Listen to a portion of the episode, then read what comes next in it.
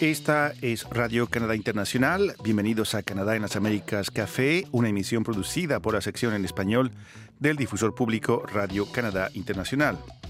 Difundimos en directo cada viernes a las 2 y cuarto por las redes sociales en Internet.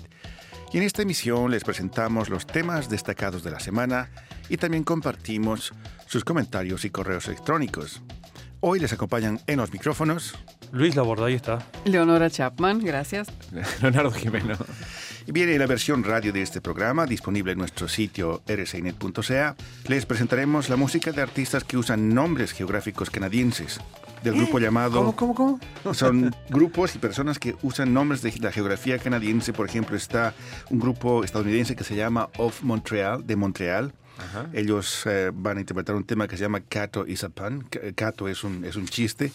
Y es la referencia a Cato, el, el, El personaje de, de- de la, la Pantera, Pantera Rosa. Rosa, sí, Exacto, sí, sí. el entrenador que tenía que sorprenderle siempre a su, al inspector Clouseau.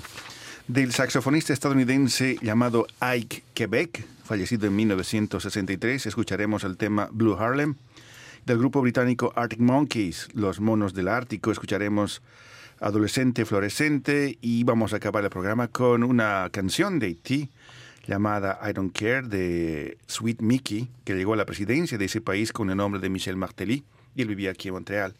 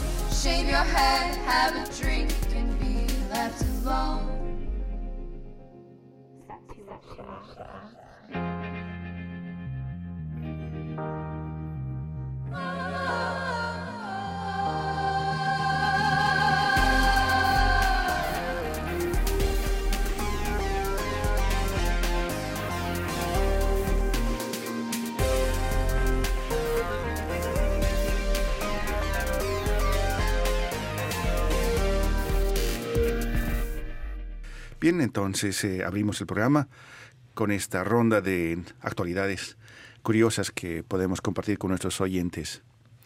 Bueno, más que curiosidad, yo estoy pendiente de este eclipse lunar que se va a producir en pocas horas más, en la noche de este viernes, que está anunciado como el más largo del siglo XXI. ¿Esta noche? Sí, Sí. sí. Wow. Es la famosa luna de sangre. ¿Y que va a durar cuánto tiempo? 102, meses. 102 minutos. 102 minutos. 102 ¿A qué hora? minutos. ¿A Una qué hora y media. Bueno, depende de cada lugar. Aquí creo que es después de las 10 de la noche, si no me equivoco, o algo así. ¿no es Ah, cierto? que va a estar lindo eso.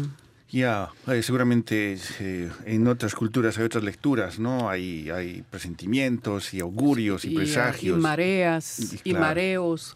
Pero, pero más allá de todos esos presagios, yo leyendo un poco mm, por qué se le da tanta importancia a esta luna roja, y es que todos los eclipses, eh, pero este en particular, sirven además a los, eh, a los astrónomos y a los científicos en general para estudiar, por ejemplo, el grado de contaminación que hay en la atmósfera y sobre todo en nuestro caso y quienes viven al sur más todavía, eh, eh, poder calcular cuál ha sido el deterioro en los últimos en el último año del famoso agujero de ozono. Ese por el Claro. cual Todo eso gracias al, al eclipse. Al eclipse, sí, porque a partir del ref- de la- el reflejo de la luz en el satélite, en la Luna, eh, los, a- los científicos pueden llevar a cabo mediciones que le permiten establecer, por ejemplo, en el caso del agujero de ozono, cuánto se ha deteriorado o reconstituido si fuese ese el caso. Así que es interesante más allá de su color rojizo y del simple hecho de mirar para arriba y ver una luna enorme como la que ha ocurrido en otros momentos y que yo siempre me he perdido. Yo vi la, la- la anterior, la, la luna de sangre anterior, vi y saqué unas fotos, tengo unas fotos muy bonitas de esa luna. ¿Cuándo yo- fue eso? ¿Cada cuándo es ese fenómeno? No, no sé. La última creo que fue el año pasado. El no año fue- no pasado, fue Ah, tanto. entonces sí, se, sí. re- se repite ese No fenómeno. necesariamente con Pero este la- es el más largo, Exacto, de exacto. más tiempo. Este es de duración. 102 minutos. Los, los eclipses, los eclipses, por lo general, duran unos pocos instantes, co- Sí. cortos minutos, o pocos minutos, mejor dicho. Este va a ser de 102, es decir, un poco más de una hora y media. Claro. Hay tiempo de mirar para arriba y encontrar la luna ahí. Exacto, exacto. ¿eh? Y yo que tengo un telescopio en mi casa podría intentar Ah, este, mira. ver Ah, mira, equipado Eso. además. Sí, sí, Ya. sí. ¿Tú, Leonora? No es nada insólito, sino que más bien em, preocupante. Este lunes, cuando vine a trabajar y me desperté temprano, me encontré con la noticia de este tiroteo en Toronto eh, de, un, de una persona, un hombre joven. Eh, aparentemente dicen los, lo- lo- los servicios policiales que era una persona con problemas psiquiátricos, serios problemas psiquiátricos, que salió a las calles a la noche y terminó baleando a gente que se encontraba disfrutando de una noche tranquila en la ciudad de Toronto. Eh, eh, bueno, mató a dos personas, una niña y una joven de 18 años. Lo que estaba leyendo ahora, que están saliendo las noticias, es que hay heridos y entre esos heridos es una historia trágica a mi juicio. Es una pareja que estaba en un bar en Toronto. Él es un enfermero profesional joven y su novia es una estudiante de enfermería. Y cuando alguien entró a ese lugar corriendo avisando que había una persona, un tiroteo, los dos salieron a auxiliar, a, a prestar ayuda, dado que eran enfermeros. Y eh, cuando salieron se toparon con esta persona, con este hombre asesino y lamentablemente ella recibió una bala y aparentemente no podrá volver a caminar nunca más. Entonces estuve leyendo eso y me quedó pues, eh, me queda eso en el, en el corazón, digamos, ver que la generosidad de esta pareja pues resultó en prácticamente eh, una persona que no va a poder caminar en su vida, entonces, y todas las secuelas que deja este tipo de, de atentados, ¿no? Atentados, digo, tiroteos personales, no es un atentado terrorista. Y entonces esta semana pues tratamos el tema de las armas también y cómo llegan, cómo es posible, ¿no? Que lo que está sucediendo en Toronto se parezca cada más, cada vez más a ciudades eh, estadounidenses. Y em, Luis, vos hiciste entrevista Sí. con un experto y eso me llamó la atención. Sí, a mí me llamó la atención lo que decía, eh, varias de las cosas que dijo este experto, no sé si es el, el mismo caso lo que te llamó la atención a vos, pero uno de los datos que lo comentábamos ayer Sí. es que el índice de homicidios de la ciudad de Toronto ha crecido considerablemente en los últimos tiempos y se está aproximando peligrosamente al de la ciudad de Nueva York, que figura en el número uno del ranking, del triste ranking de homicidios en América. Y lo que decía aparentemente esta persona también era la razón, cómo es posible que tenga armas. Por ejemplo, hablaba de una persona en Canadá que había comprado Sí, armas, sí. como cuarenta y pico de armas y las, y las venden. Tradicionalmente el, el ingreso de armas eh, eh, desde Estados Unidos se, se conoce desde hace tiempo, se, se realiza a través del contrabando, pero en, el- en los casos de ataques como el de este tipo, muchas veces los ar- las armas no provienen del contrabando desde los Estados Unidos, Sino son que son adquiridas a propietarios legales en, su- en territorio eh, Canadiense. canadiense. Canadiense. Y uno de esos propietarios, una de esas personas, adquirió en un plazo de cinco meses más de cuarenta y pico de armas que vendió a, a quienes ¿A le ofertaban un buen valor a cambio por valor de 100 mil dólares. Ah, Y la pregunta que a mí me surgió Ahora, en el si, es si es, una sola persona se hace 100 mil dólares con 40 armas, imaginemos pero lo no- que es a nivel de, de guerras. Ah, por supuesto. Lo que es Sí, la circulación, la venta de armamentos, el dinero. que Pero además de eso, a mí lo que me llamó la atención es cómo una persona puede comprar más de 40 armas en un plazo de 5 meses y a nadie le llama La la, atención, atención. claro. Y si le llama la atención, porque no han hecho algo? Pero aparte es, es raro, es muy raro, Es porque muy yo, por ejemplo, eh, tengo cuando tengo actividad inusual, por ejemplo, con mi tarjeta de débito, voy y saco mm, varias veces en el día desde el cajero, me llaman desde el banco y me dicen, señor, usted está Sacando. usando la plata de su tarjeta porque hay una actividad inusual. Me ha pasado también, por ejemplo, de haber sacado dinero de un cajero que no saqué nunca. Me llamaron inmediatamente diciéndome, señor, usted no está en el radio donde siempre saca dinero. ¿Es usted? O sea, evidentemente hay maneras de controlar. Si los bancos lo hacen, podría hacerse tranquilamente con las armas que hay muchas menos armas que tarjetas de débito en el país. O sea, evidentemente se podría ejercer un control Quizá sobre esto. la laguna eh, jurídica que existe en este caso de la reventa de armas es justamente cuando uno revende su auto, tiene que informar al gobierno, tiene que ir a cambiar Tiene la placa, tiene que constancia dar de eso. constancia. En el caso de la reventa de armas, Hay un vacío ahí, ¿no? Hay un vacío legal, evidentemente, y esto también lo decía el especialista. ¿Cómo alguien puede vender su arma alegremente, alegremente entre comillas digo yo, ¿no es cierto? Sí. Porque se lo vende al crimen organizado en todo caso, o a gente que pertenece al mundo del crimen en todo caso, y no queda registro de esa venta. Entonces, ¿cómo alguien puede comprar 45 armas y venderlas? Y no, y no hacerse cargo de esa arma. Si yo soy autoridad, se me ocurre a mí, voy a ver a la persona que vende las armas y dice, señor, usted tiene un arma de tal y cual tipo, ¿dónde está? Y la persona te dice, ah, no tengo ni idea, la vendí. Y ahí queda la historia. Cuando yo vendo mi auto y tengo que ir con el comprador a una oficina oficial a hacer un trámite, pagar la famosa tasa de venta claro. y hasta que no está el, el trámite terminado no le puedo dar el poder al comprador de ese vehículo. Entonces, con un arma, ¿cómo puedo manejarme con tal soltura? a nuestros amigos oyentes que están viéndonos por internet, les preguntamos entonces cuál es la situación en sus ciudades, en sus espacios, cómo, cómo, cómo se lleva a cabo esto de conseguir armas, si es posible o no. No sé cuál Sí, es la tampoco situación yo argentina. conozco o en- cómo es en los países de América Latina. Si tienes, puedes comprar libremente un arma, tienes que registrar. En- tampoco sé, sería interesante que nos Ah, digan. existen yo- registros, yo conozco... Sí, ¿es obligatorio? papá- sí, ¿Es es obligatorio? obligatorio, pero digamos, en el- cuando cuando uno lo hace legalmente, yo me imagino que en el mercado negro y legalmente debe haber muchas más opciones. Eh, en el caso que yo conozco, digamos, una persona que le gustaba el tiro deportivo y tenía cierta cantidad de armas en su casa, eh, bajo candado porque había criaturas en la casa, o sea, todo súper bien metódica la, la historia. Eh, y bueno, yo aprendí, la primera y única vez que tiré fue con esa persona que me llevó, me enseñó, me mostró y el respeto sobre las... Pero él tenía cada arma y cada vez que salía tenía que salir en un papel porque uno no puede andar con un arma por la calle si no tiene un, un Bueno, papel específico. A eso hay que agregar un dato, creo que no nos tenemos que olvidar, que mm, si bien Canadá es un país que no tiene una tradición de posesión masiva de armas, hay sí gente que las tiene, por ejemplo, para destinarlas a la casa, pero la posesión de armas en todo caso se ha facilitado ya desde hace algunos años cuando la anterior administración del conservador Stephen Harper eliminó el registro nacional de armas, el registro federal de armas. Que no logró hacerlo en Quebec. Intentó, pero creo que no lo logró. Pero es la única provincia que mantiene el registro de armas, si no me equivoco. Ajá, y a partir de la anulación de ese registro federal de armas es que creció sustancialmente el La número de, de- de- de armas que circulan en el país. Y, y en. América del Norte y en Canadá y Estados Unidos, sobre todo, es- esto del portar armas es una vaca sagrada. Que Eh, en. Canadá es solo en el oeste, Rufo, ¿no? Sobre todo en el oeste, en la parte de Alberta, en las ciudades de Calgary, Edmonton, pero no, no tanto en el este.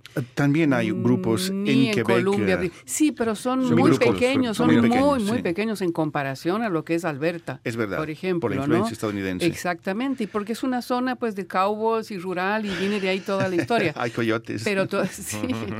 Y- y osos. Eso, pero en Estados Unidos es muy diferente. En Estados Unidos es un sagrado. Ah, sí, Es sí. por ley, la constitución. Entonces el problema es mayor ahí. Soy Mohamed El Alami, estoy en Tetuán, Marruecos, y les invito a escuchar el programa Canadá en las Américas Café de Radio Canadá Internacional.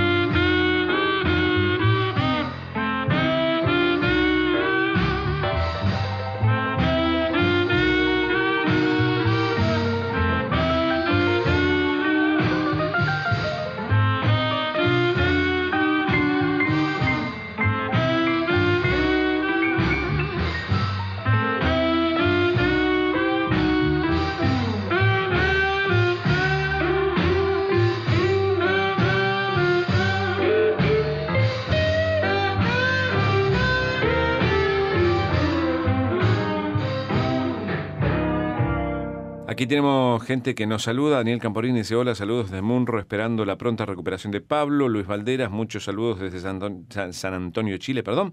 Eh, para Pablo una pronta recuperación y al, eh, para los conductores un gran abrazo. Eh, Nelson Contreras Rincón dice buenos días, saludos desde Barranquilla, Colombia, saludos también para Pablo y deseándole recuperación. No está, en realidad tiene un problema en una mano, para que la gente no, que, que escucha eh, no, no, no se angustie, tiene un problema en una mano, por eso está, eh, en realidad está de vacaciones. Bueno, que no deja de ser un problema importante para alguien como él que trabaja escribiendo. No, por supuesto, por supuesto, pero digo que no está peligrando su vida, digamos, como pronta recuperación, como si hubiera... eh, no, no, no, es, eh, es un problema, eh, problema al fin, eh, Ujú. que está siendo tratado y todo, así que No pronta grave. recuperación también le deseamos a Pablo. Así, efectivamente.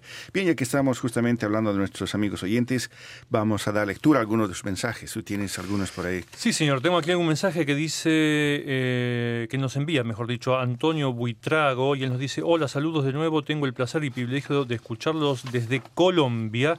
En las horas de la tarde me dirijo a la biblioteca municipal y desde allí los escucho por internet.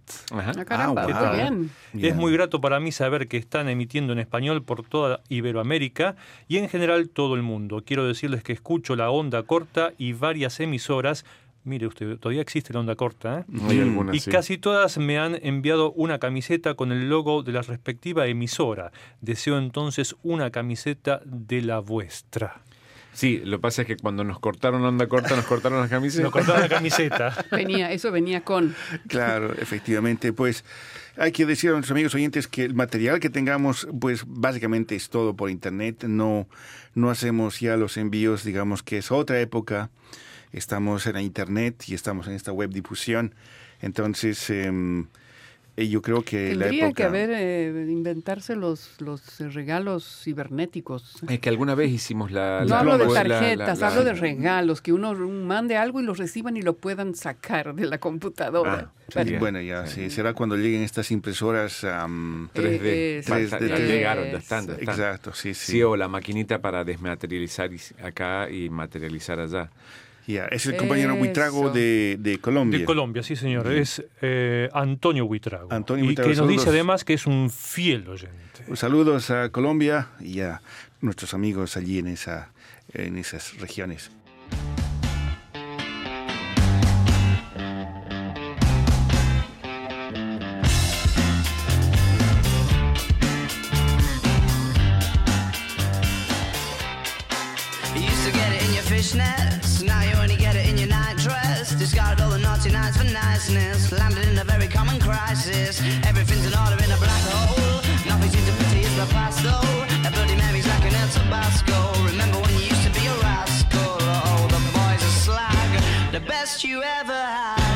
Best you ever had is just a memory and those dreams. When as daft as they seem, as daft as they seem, my love, when you dream them all.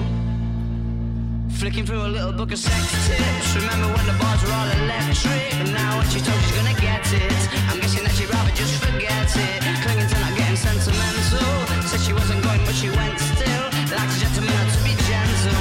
Was it a mechadabra or a betting pencil? Oh, the boys are slag.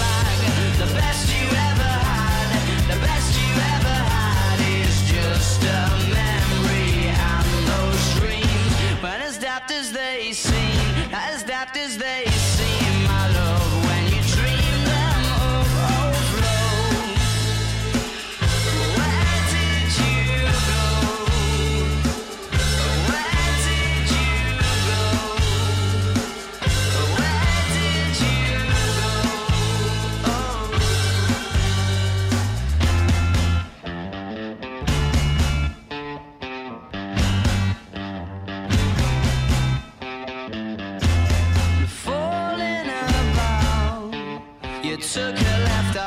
slide.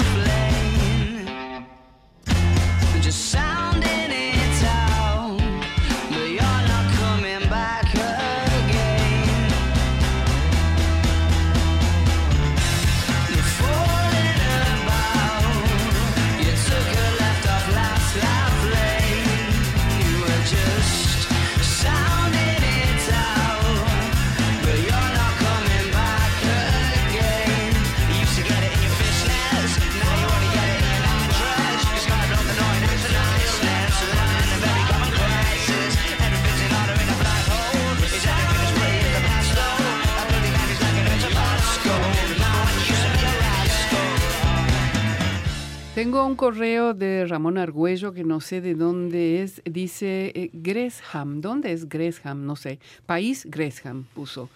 Eh, Ramón Argüello no- nos habla de Nicaragua y dice, me gustaría saber por qué en los noticieros y publicaciones de ustedes guardan silencio sobre la agresión del orteguismo sobre el sufrido pueblo de Nicaragua cuando el propio gobierno canadiense y otros gobiernos de América lo han condenado. Siempre me ha gustado seguir las publicaciones en las páginas de ustedes, pero me parece que deberían hacer un enfoque noticiero sin hacer acepciones.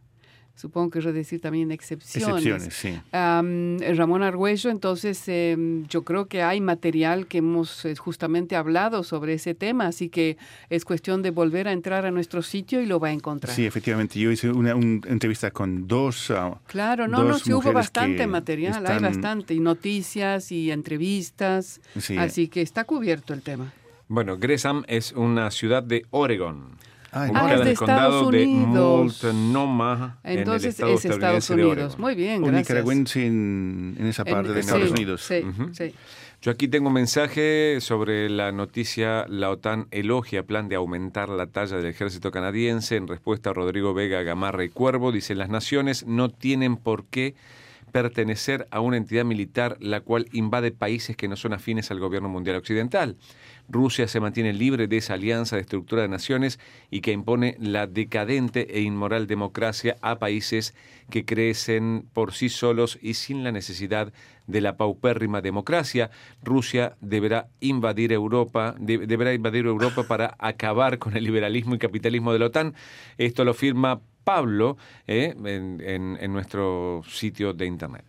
Aquí tengo un mensaje que nos envía em, Paola. Paola desde Argentina y ella eh, dice desde, desde Buenos Aires, desde Ensenada. Ensenada es un, es un ¿qué es? Es un Ensenada es una localidad al localidad. sur de la ciudad de Buenos Aires. Ok, desde allí, desde Ensenada, Buenos Aires, Paola nos envía un mensaje y nos dice que es una consulta y dice comentario, a quien corresponda, dice Paola, me llegó un email donde dice que, dice que gané un premio donde me adjuntan una serie de papeles copia de cheque del mencionado premio.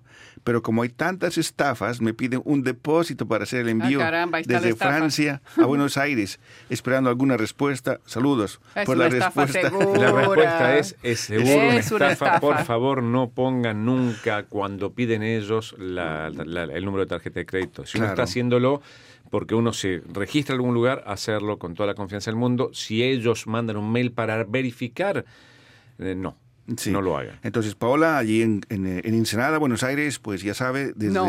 Cada vez, que alguien, cada vez que alguien te avise por correo electrónico que ganaste algo y sobre todo es una importante suma de dinero, No lo mm, creas. hay que sospechar. Sí, a mí me mandaron que un familiar mío en, eh, en el sur de África había sido raptado y que ¿Te pedían necesitaban pagar dos millones de dólares, como si yo tuviera dos millones de dólares, eh, para rescatarlo. Es que es a Eh, negociar eso. Exacto, entonces uno negocia y venía con un papel membretado, yo me metí a fi- fijarme de dónde venía y es una oficina de abogados de España, que en realidad funciona.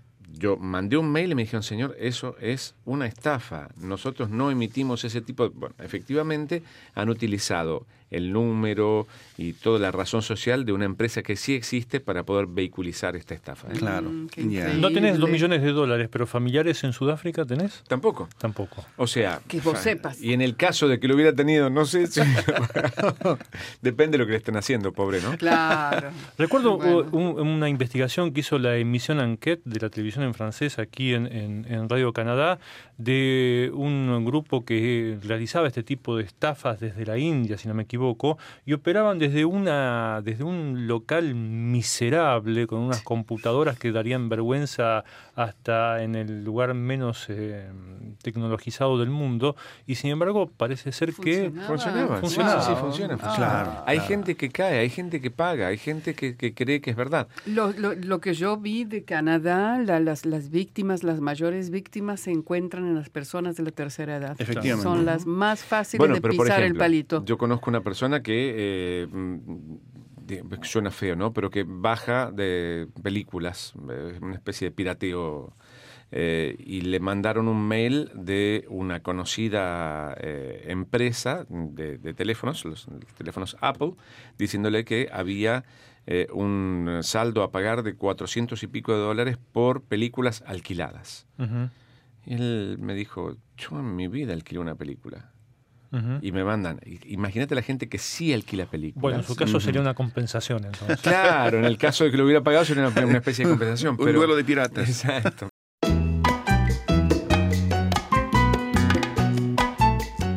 ¿Qué tal? Mi nombre es Paulina Derbez. Soy una violinista mexicana radicada en Toronto, Canadá, desde hace seis años. Es un gusto saludarlos y ahora los invito a escuchar Canadá en las Américas Café.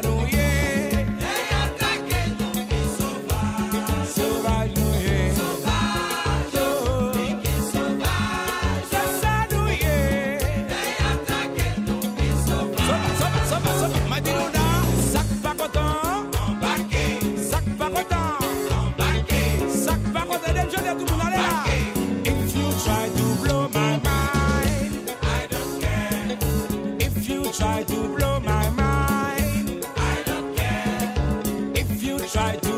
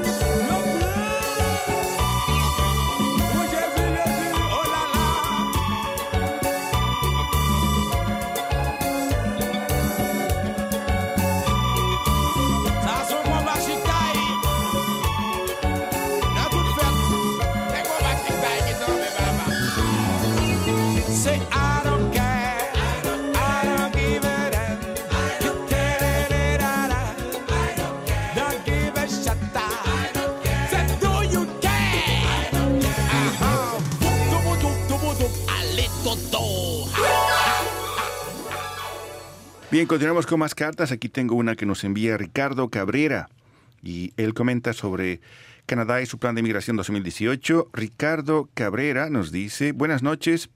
Es indudable que leer este plan de Canadá respecto de la inmigración es muy reconfortante. Los países más poderosos son los que ven a los inmigrantes como enemigos. Los expulsan en muchos de ellos. En otros los quieren o, y lo hacen o levantan muros que Canadá planifique la llegada de inmigrantes es muy alentador. El ser humano migra y tiene derecho a hacerlo, pero eso no debe quitar esa posibilidad que es una forma de libertad, de esperanza y de intercambio cultural. Se debe planificar, sí, pero no impedir. Gracias Canadá, dice Ricardo Cabrera. Aquí tengo un pequeño comentario de Nelson Contreras Rincón sobre la historia de la adquisición de las armas. Dice, Ah. respecto a este tema, en Colombia hay restricciones sobre el porte y tenencia de las mismas, pero en el mercado negro abundan muchas armas que obviamente las autoridades no controlan o no lo pueden hacer, con las cuales se cometen muchos delitos. Yo creo que debe ser... Esa debe ser la realidad de La los realidad, países sí. en América Latina, en bueno, en el mundo en general, ¿no? Claro. Me imagino. Profe Valencia, tengo aquí otro mensaje, en este caso nos lo envía Zaida Núñez, no sé de dónde es ella.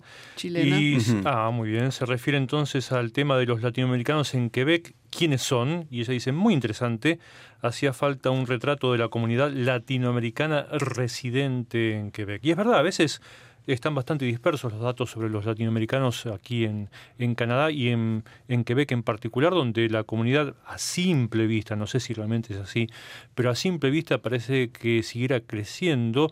Mm, Hace muy pocos días yo andaba por pleno centro de la ciudad de Montreal y creo que no hubo un solo segundo que no dejara escuchar a, a- que no dejara de escuchar a alguien hablando en Hay español. mucho turismo en este momento, también es cierto, proveniente sobre todo de México, también hay muchos eh, venezolanos que andan por acá, en fin, sí, cada vez más. Y lo cierto es que esta es la primera encuesta sobre la comunidad latinoamericana en Quebec y que además los que realizaron esa encuesta van a quieren ahora extenderla a, a Toronto, a, a Ontario y a Columbia Británica. Entonces va a haber como otro una segunda etapa.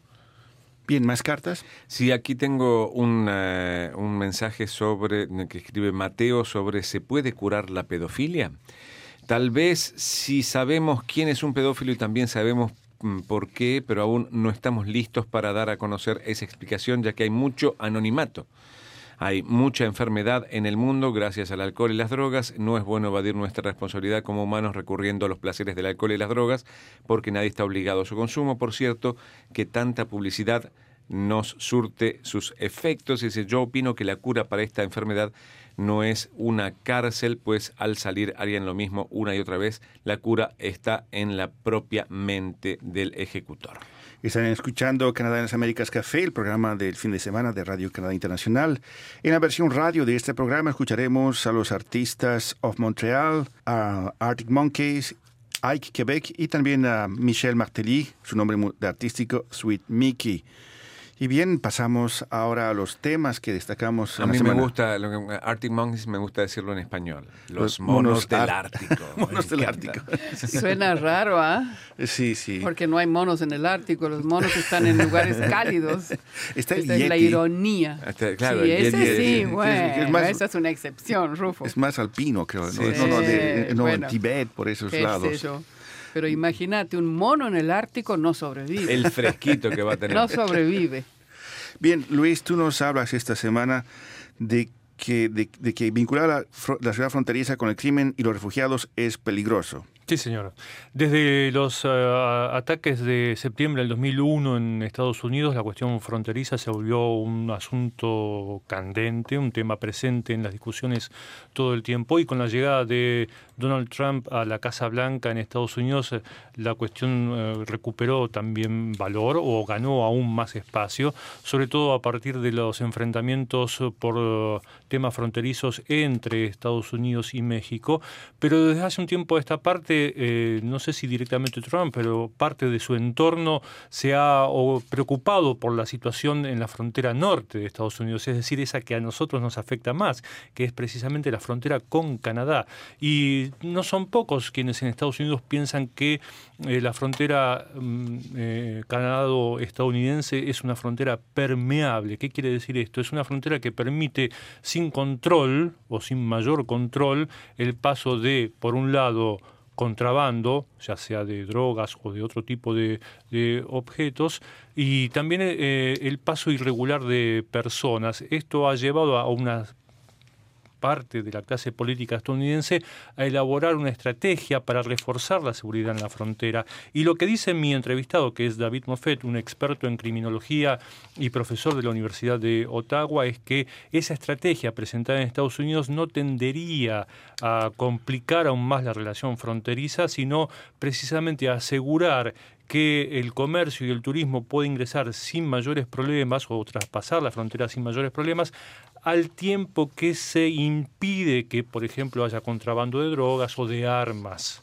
Y em, lo que dice él es que, ligado a este tema y dada la reciente creación de un ministerio, tengo por aquí el nombre, eh, Ministerio de Seguridad Fronteriza y Reducción del Crimen Organizado, unir estos dos temas, la seguridad de fronteras con el crimen organizado y meter en la bolsa también a los refugiados es, por un lado, una torpeza política y, por otro lado, un peligro porque se mm, tiende a generalizar un discurso que propicia eh, inculpar a los refugiados de la inseguridad que sienten algunas personas aquí en el territorio. Y, para terminar, dice que la creación de este, de este mm, ministerio obedece solamente a una mm, decisión populista de parte del gobierno federal que busca calmar las preocupaciones del sector más conservador del electorado con vistas a las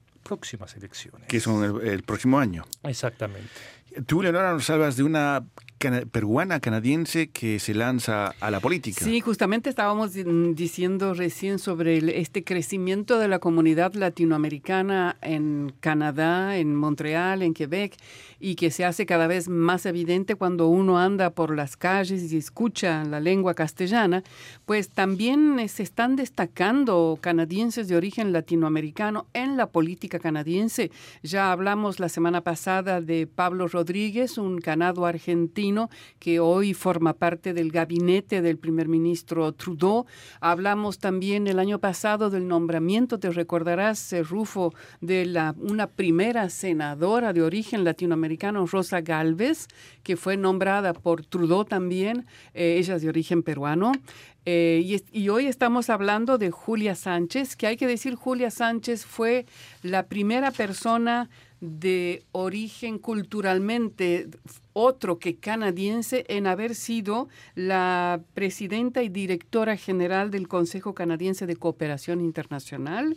Entonces ya es tiene una primicia en esto y ella deja ese puesto a partir de ayer dejó ese cargo en el Consejo Canadiense para incorporarse a la política eh, canadiense y entonces está dejando Ottawa y llega a Montreal y se presenta como candidata para ser elegida eh, como candidata a la Diputación Federal por parte del nuevo Partido Democrático. Y lo, lo interesante de esto es el desafío que ella tiene porque se presenta en una circunscripción que es Outremont, que es en Montreal, y que actualmente todavía está en manos de quien fuera el jefe de la oposición canadiense en el Parlamento en la época de Stephen Harper, eh, que es este Thomas Thomas Mulcair. Mulcair, que tuvo una actuación extraordinaria, hay que decirlo, en ese Parlamento al hacer eh, al ser la oposición oficial en aquel momento, pues entonces Julia Sánchez va a seguir el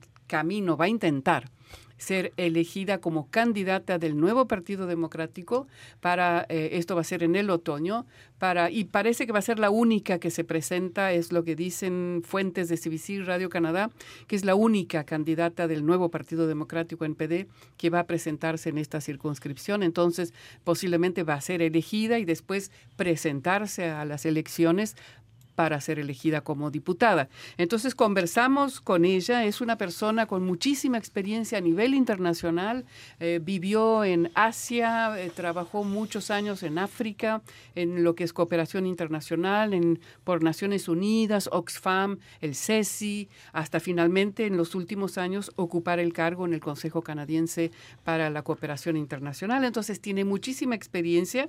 Ella no- nos dijo en la entrevista, conozco muy bien cómo el sistema en el Parlamento canadiense, cuáles son los canales de influencia, las alianzas que pueden lograrse, etcétera, etcétera.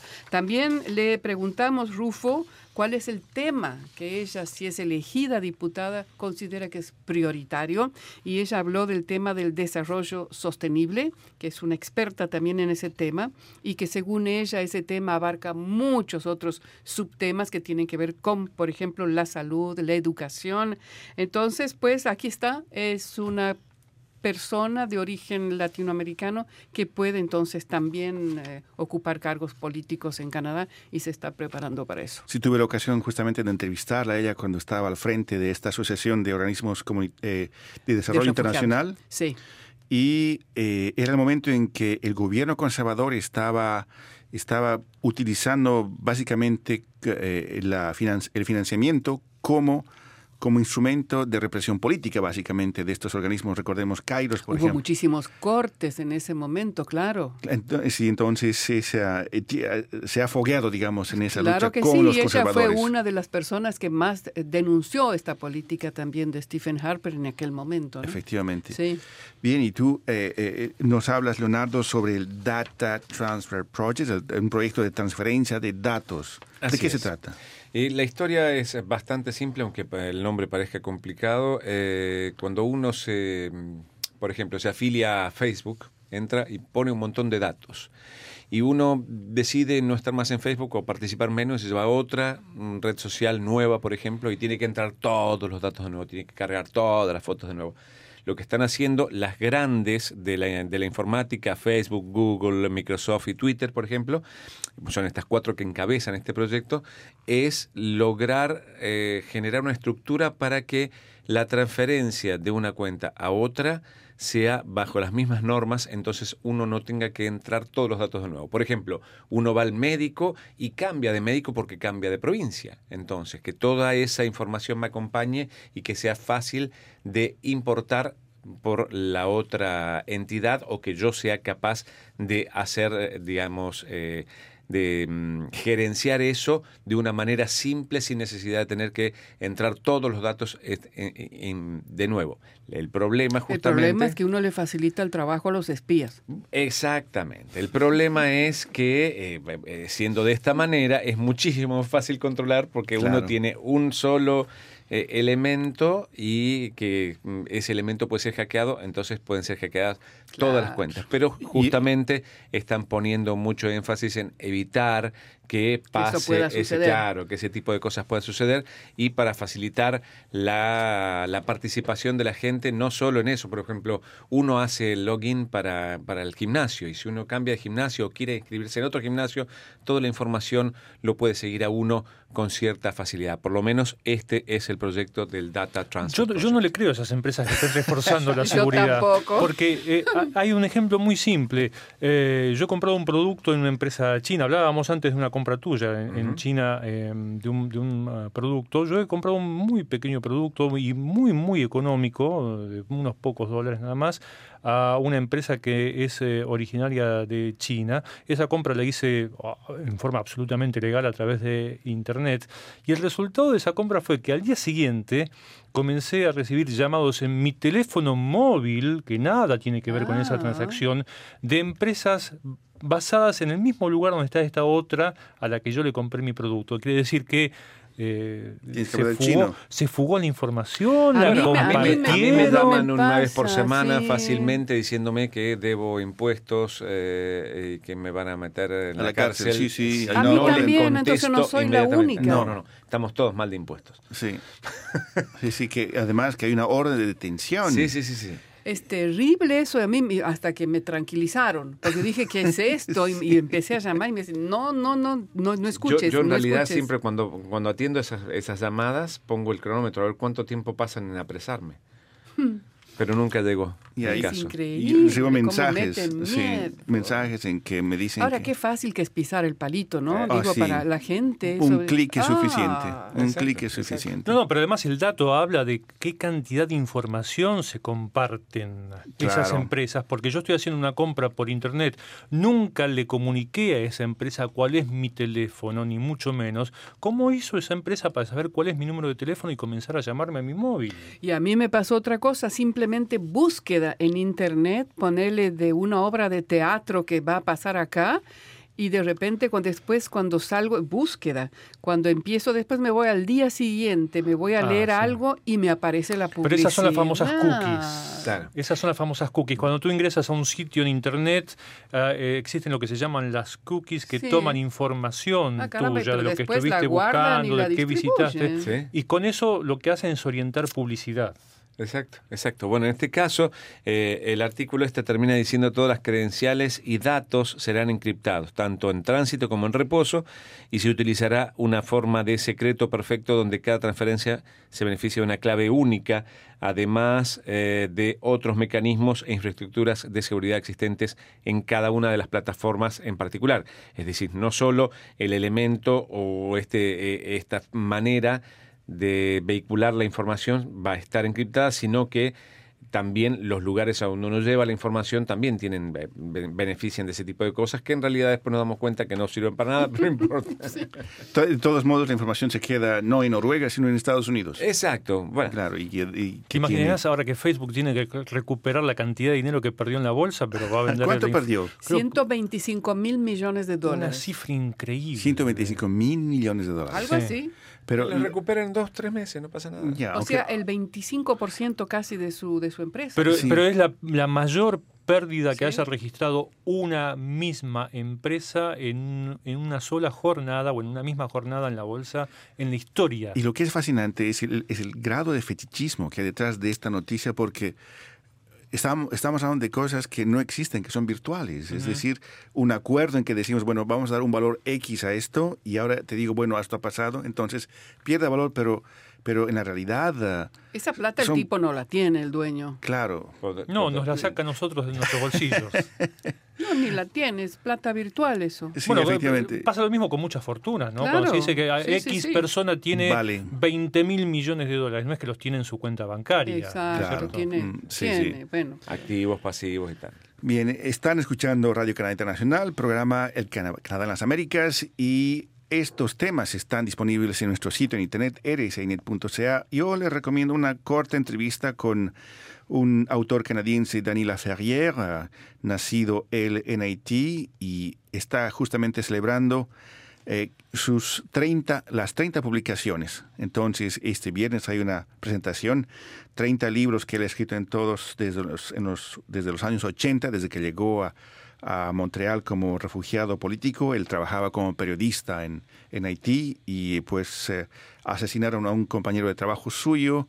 Le avisaron que él era el siguiente en la lista, así que hizo sus maletas y fue primero a, la- a Florida y luego a Montreal. Bueno, tuvo suerte Montreal de recibirlo. ¿ah? Es un gran escritor y es miembro de la Academia Francesa. Claro, Es, es que es alguien muy especial, ¿no? Sí. La feria. y es justamente el primer canadiense que entra a la, a la academia en Francia, lo cual, allegados suyos, él es muy diplomático, él muy, muy correcto, pero allegados suyos eh, no dejan aún de, de sorprenderse por la reacción en Quebec. En, que, ¿En en qué sentido de que, sentido? de que, ¿por qué él y no Claro, Levi. Beaulieu? ¿Por qué un inmigrante? Un inmigrante, claro. Y hay esa, y eso lo, lo- se, se percibe inclusive. Sin en- que sea flor de piel, pero está. en, Está. en leyendo Pero lo eligieron porque él tiene las características necesarias que busca la Academia Francesa de la Lengua Claro. Francesa. Estamos Exacto. todos de acuerdo, salvo algunos que piensan Pero que... esos son una minoría, o sea, yo no, No. creo que haya un sentimiento mayoritario dentro del establishment cultural, dentro del el ámbito Ah, ¿sí? literario quebequense, La verdad me sorprende, no entiendo por qué. Al contrario, tendríamos, tendrían que estar muy tendrían, contentos. tendrían, pero hay muchos que no lo están y son nombres grandes dentro, de, digamos, grandes entre comillas, dentro de la de este pequeño espacio que es el mundo de la literatura en esta provincia francófona canadiense. Esos son los temas que les proponemos. Volvemos a una segunda ronda de, de cartas. Yo tengo acá uno que es una pregunta que nos hace Alejandro Salinas sobre el tema que era, tiene, la pregunta era del, del tema, ¿tienen grupos sanguíneos los animales? Y Alejandro Salinas dice, hola, mi comentario más bien es una pregunta. ¿El RH positivo y negativo también se encuentra en la sangre de los perros? La verdad que no tengo idea. No sé qué Mi, contestar. mi perro dona sangre, así que voy a, voy a preguntar. A los seres humanos no puede no, ser. no, no, no seres humanos, pero sí donan sangre Son- para, para, Para otros perros. Todos animalitos. los sí. perros, sí, sí, y le pagan con una bolsa enorme de, Ok, de y- comida. pero ¿tiene que RH, RH positivo y negativo? voy a preguntarle al perro. La verdad que no Ac- tengo Acabas idea. de decir que le pagan con una bolsa de alimento. Sí. O sea, es un interés meramente materialista. Ah, el No, Caramba, el, es el- el perro se gana, perro. gana, gana su, Vos su pan ganas de de, cada de día. comprarle el pan, claro. Que trabaje, hombre. No, no, pero es, es importante eso, porque donar, donar sangre también hace, cuando a uno le sacan sangre, el cuerpo eh, hace un esfuerzo para reponer esa sangre Y, y eso es muy bueno para el organismo, así que Sí. me imagino que para los perritos también. También. Sí, sí, sí. Nadie sabe, ustedes no saben no, si No, la no, RH... vamos a averiguar Ah, para la próxima semana. Bueno, Bueno, aquí Yo tengo, tengo, un ah, perdón, adelante. Bueno, tengo un comentario sobre, bueno, solicitamos apoyo humanitario de Canadá al pueblo de Jalisco, México.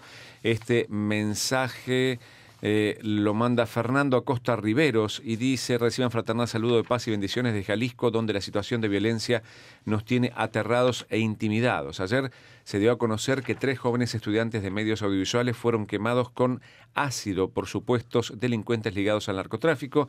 En Jalisco se está haciendo imposible vivir. El gobierno ha sido rebasado y además ofrece información incompleta donde intenta criminalizar a los jóvenes, a quienes piensan diferente y a quienes tienen una religión diferente al catolicismo. Ojalá el gobierno de Canadá y muchas de sus organizaciones humanitarias se acerquen a Jalisco. Sabemos que Canadá, a diferencia del gobierno de Estados Unidos, es un país amigo. Atentamente, Fernando Acosta Riveros.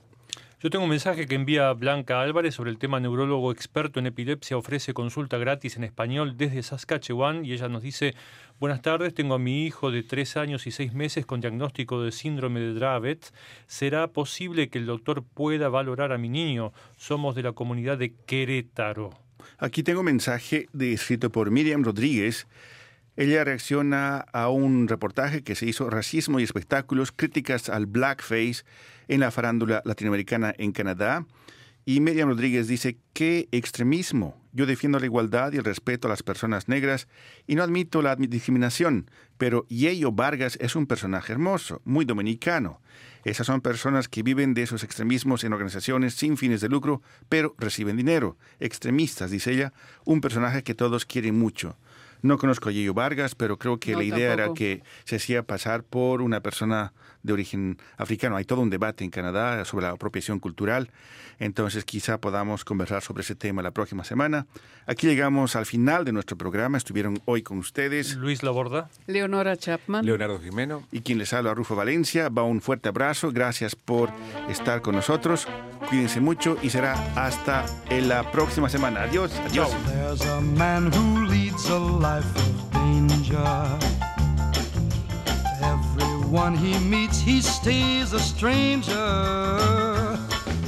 With every move he makes, another chance he takes, odds are he won't live to see tomorrow. Secret agent man, secret agent man.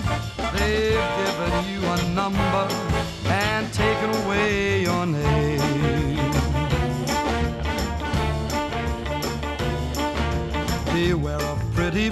faces you may find. A pretty face can hide an evil mind. Oh, careful what you say. Don't give yourself away. Odds are you won't live to see tomorrow. Secret agent man, secret agent man. They've given you a number and taken away your name. Sunning on the Riviera one day then bleeding in a Bombay alley next day. And if the wrong word slips while kissing persuasive lips, odds are you won't live to see tomorrow. Secret agent man, secret agent man, they've given you a number and taken away your name. Secret agent man, secret agent man. They've given you a number and taken away your name. Only got a number, secret agent man. They've taken away your name. Secret agent, secret agent. He is a spy, secret agent. Bleeding in a Bombay alley kissing every Sue and Sally. Secret agent, secret agent secret agent.